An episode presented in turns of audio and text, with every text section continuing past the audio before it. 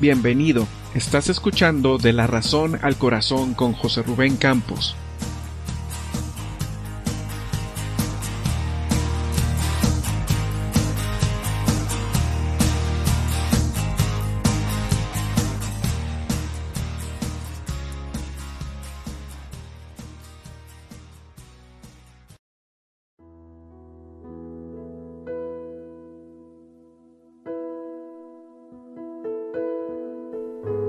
La familia. Padres virtuales, hijos vacíos. Una mañana de sábado estaba tomando café sentado en la sala y mi hijo mayor, que está próximo a casarse, me hizo dos preguntas. La primera fue, ¿crees que eres un buen padre? Ups, me le quedé mirando. La segunda fue, ¿crees que Dios es un buen padre? Y lo miraba porque traía consigo una cámara de video estaba preparando el material necesario para introducir el tema Dios como Padre de la clase de Biblia en el colegio donde trabaja con chicos de nivel secundaria. De no tener una respuesta inmediata, quizá le hubiera respondido ¿Tú crees ser un buen hijo? ¿Qué piensa Dios de ti como hijo? Si quieres saber las respuestas a estas preguntas, escucha hasta el final del podcast. La institución que ejerce mayor influencia en un niño es la familia, y el papel que los padres desempeñan en ella debe ser íntegro y ser ejercido con autoridad y amor. Los estudiosos en relación a la autoridad que ejercen los padres sobre los hijos mencionan cuatro tipos de padres.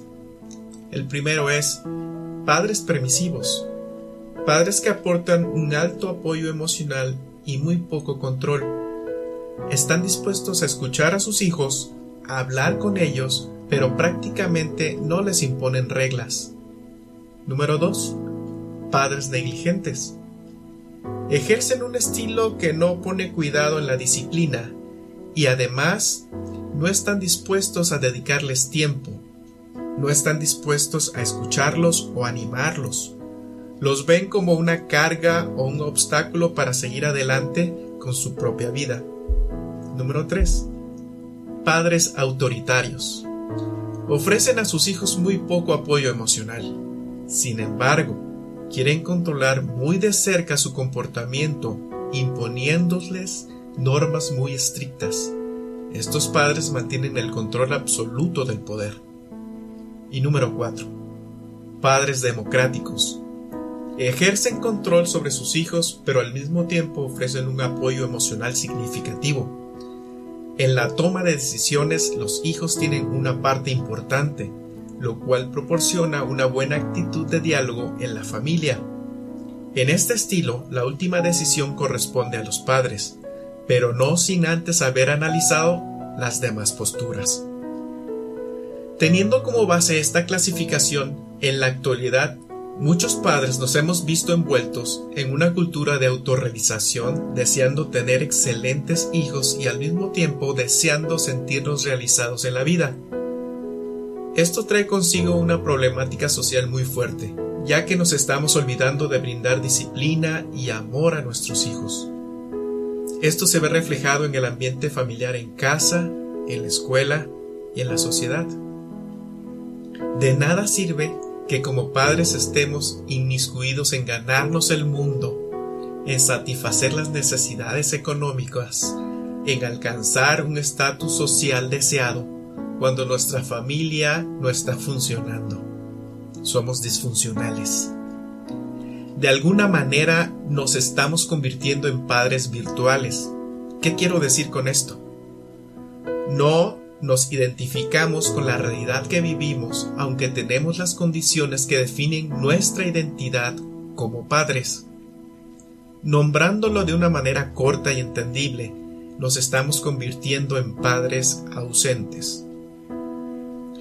El doctor Jesús Amaya menciona que los padres de hoy tienen temor de ejercer autoridad por el temor de escuchar de sus hijos, te odio, y por consecuencia esto está generando hijos vacíos, llenos de toda clase de comodidades y amenidades carentes de significado. El siguiente ejemplo puede ser una radiografía de lo que nos está pasando como familia. Cuando todos estamos en la mesa a la hora de la comida y nuestros hijos están absortos en sus redes sociales, usando cualquier dispositivo electrónico, esquivando cualquier tipo de comunicación y convivencia. Esto también nos puede pasar a nosotros. Este tipo de actitud se permite ya que no dedicamos el tiempo que nuestros hijos necesitan y queremos calmar nuestra conciencia y anestesiar el sentimiento de culpa que nos carcome por no haberles dedicado el tiempo necesario. Como padres no podemos delegar la responsabilidad de educar a nuestros hijos a terceras personas o instituciones sociales o gubernamentales. Nuestros hijos necesitan ser escuchados. Muchos de ellos dan gritos desesperados por ser escuchados y atendidos en sus necesidades en las diferentes etapas de su desarrollo físico, emocional y espiritual. Y aun cuando la generación de nuestros hijos es individualista, autosuficiente entre comillas, poco comunicativa, debemos hacer el esfuerzo de buscar tener comunicación frente a frente con ellos. Muchas veces el no sentirse escuchado trasciende a la sensación de no ser tenido en cuenta, lo cual representa una indiferencia manifiesta, un menosprecio. Si este sentimiento es recurrente, puede traer consecuencias nocivas para la persona, la cual de seguro encontrará otras maneras no tan sanas de llamar la atención. En mi adolescencia como hijo único, pasé por etapas difíciles aun cuando no fui un adolescente que le causara muchos problemas a mis padres. A pesar de ser hijo único y tener atención de mis padres, hubo tiempos en que reclamaba interiormente ser escuchado. Quizá tenía como 15 años cuando pasé un tiempo difícil y se me ocurrió llamar la atención de mis padres encerrándome en mi habitación, la cual tenía una ventana con persianas abatibles, ya que en ese tiempo vivía en el sureste de México y es común este tipo de ventanas.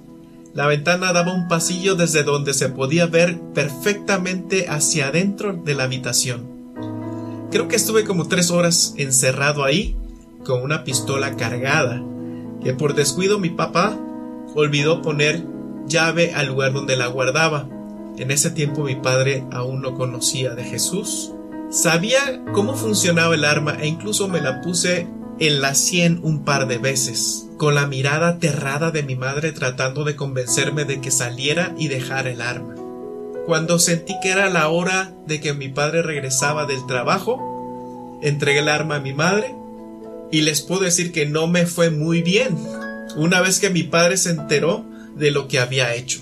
La idea era atraer su atención y no fue la mejor manera de hacerlo. ¿Por qué te cuento esto?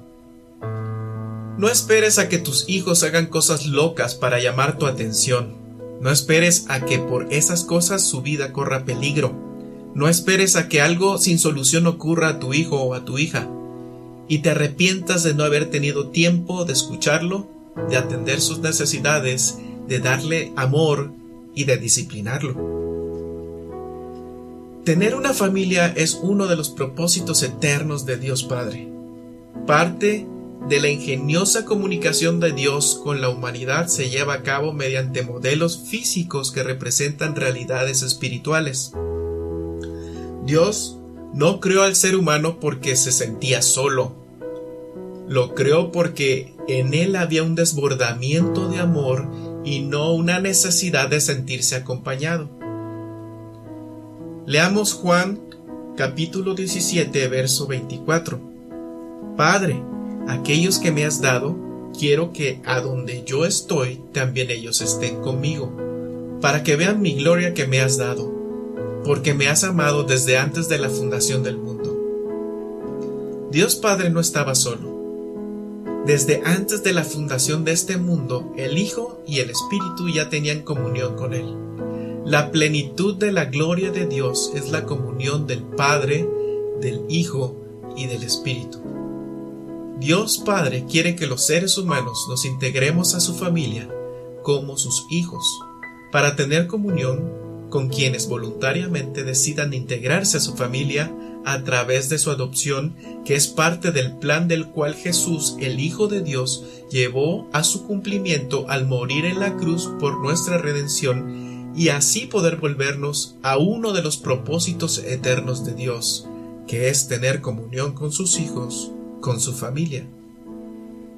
En la Biblia encontramos ejemplos de hombres de Dios que fallaron en educar, cuidar, amar y disciplinar a sus hijos. El sacerdote Lee fue muy laxo en corregir o disciplinar a sus hijos.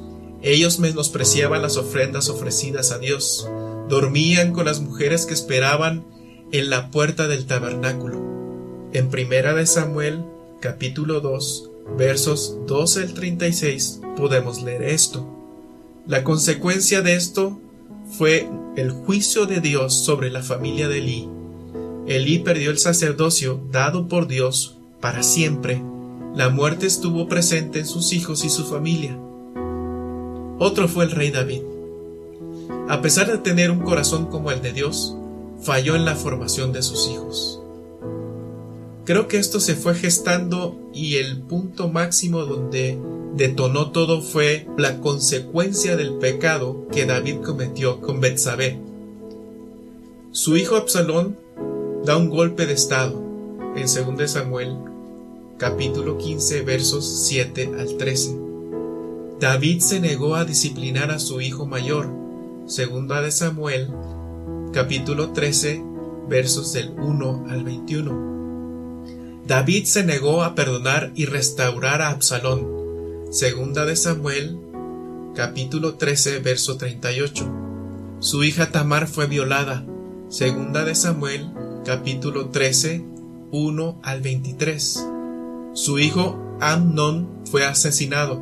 Segunda de Samuel, capítulo 13, versos 24 al 29. Su hijo Absalón fue asesinado.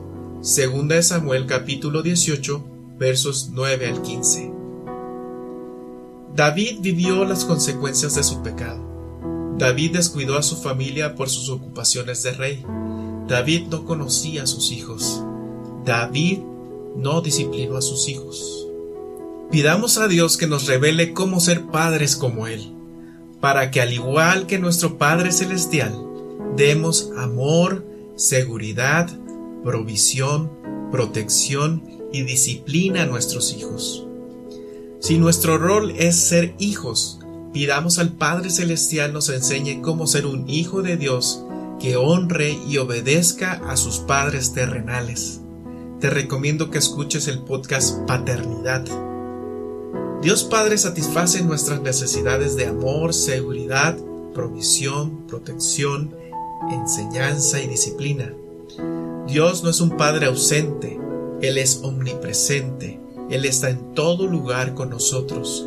Dios Padre quiere tener una relación de comunión con cada uno de sus hijos, quiere tener comunicación con sus hijos a través de su palabra, quiere escucharnos cuando oramos, quiere que sus hijos sean portadores de su gloria, reflejando lo que Jesús ha hecho por nosotros en la cruz, transformando nuestras vidas a través del Espíritu Santo. Si crees que se me había olvidado las respuestas que di a mi hijo, te cuento. La primera pregunta fue, ¿crees que eres un buen padre? Le contesté, no. Estoy aprendiendo a hacerlo. Por la gracia de Dios es que intento ser un buen padre y aprendo de Él todos los días. La segunda pregunta fue, ¿crees que Dios es un buen padre? Le contesté, sí. Él me adoptó y me hizo parte de su familia cuando no lo merecía. Como hijo soy heredero y coheredero junto con Jesucristo. Además, Él me cuida, Él me protege, Él me provee, me alimenta, me conforta y me ama. Oremos.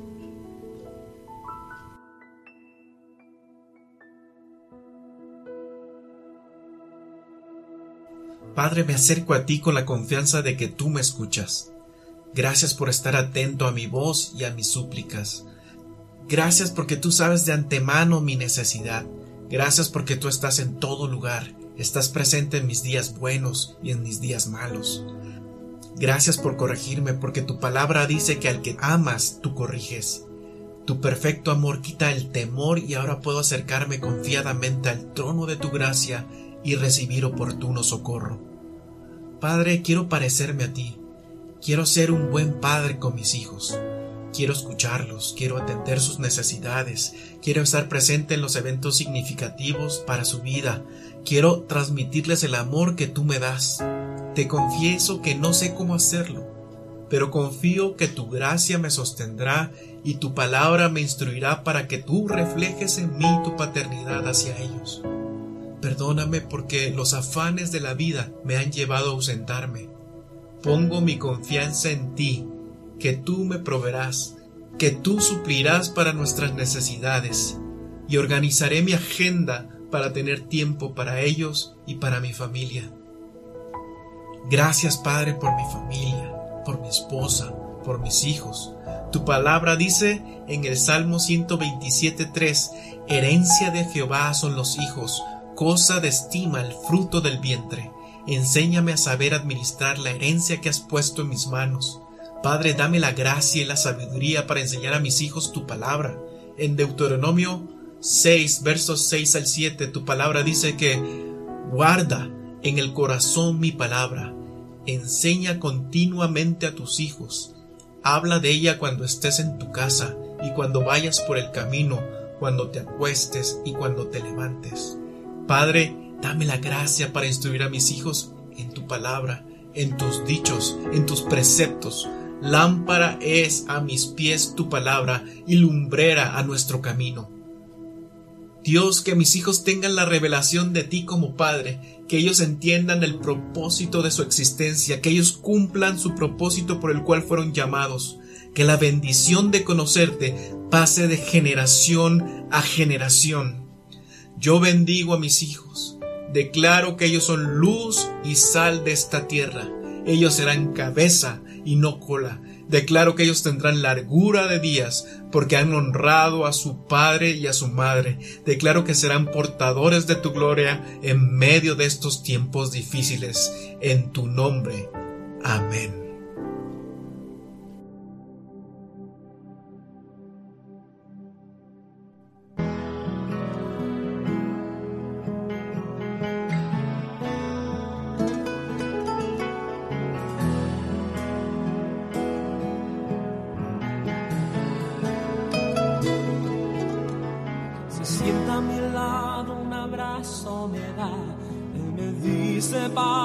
Contesto que es. Con su almohadita se recuesta a mí y me dice, papi, yo quiero ser como tú.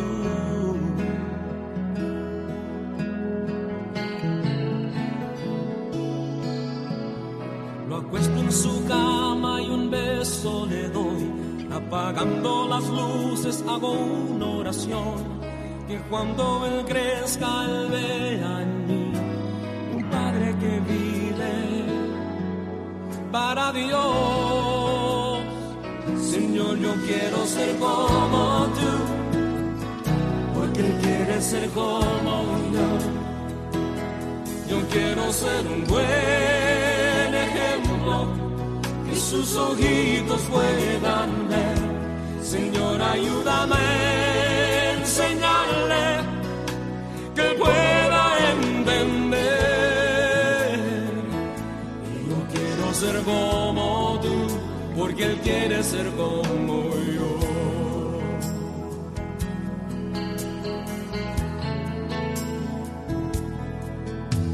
Admito que tengo mucho que aprender, cometo errores, tú lo sabes muy bien.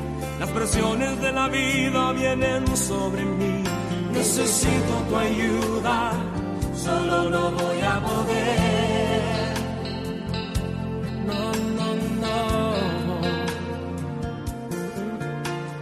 Quiero esforzar y aprender más de ti, ser paciente y tierno y lleno de amor, que Él aprende de lo que ve, que tu imagen, Señor, es lo que Él vea en mí. Señor, yo quiero ser como tú, porque Él quiere ser como yo. Yo quiero ser un buen ejemplo y sus ojitos puedan ver. Señor, ayúdame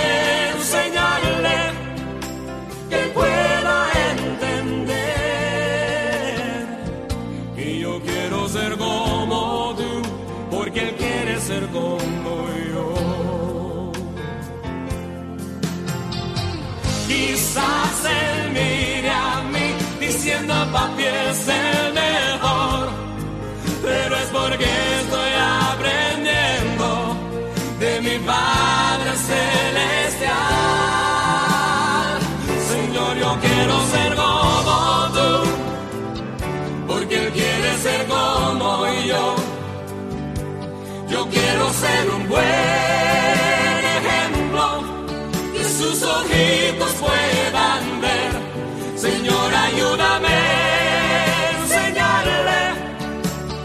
pueda entender. Y yo quiero ser como tú, porque Él quiere ser como yo. Y yo quiero ser como tú, porque Él quiere ser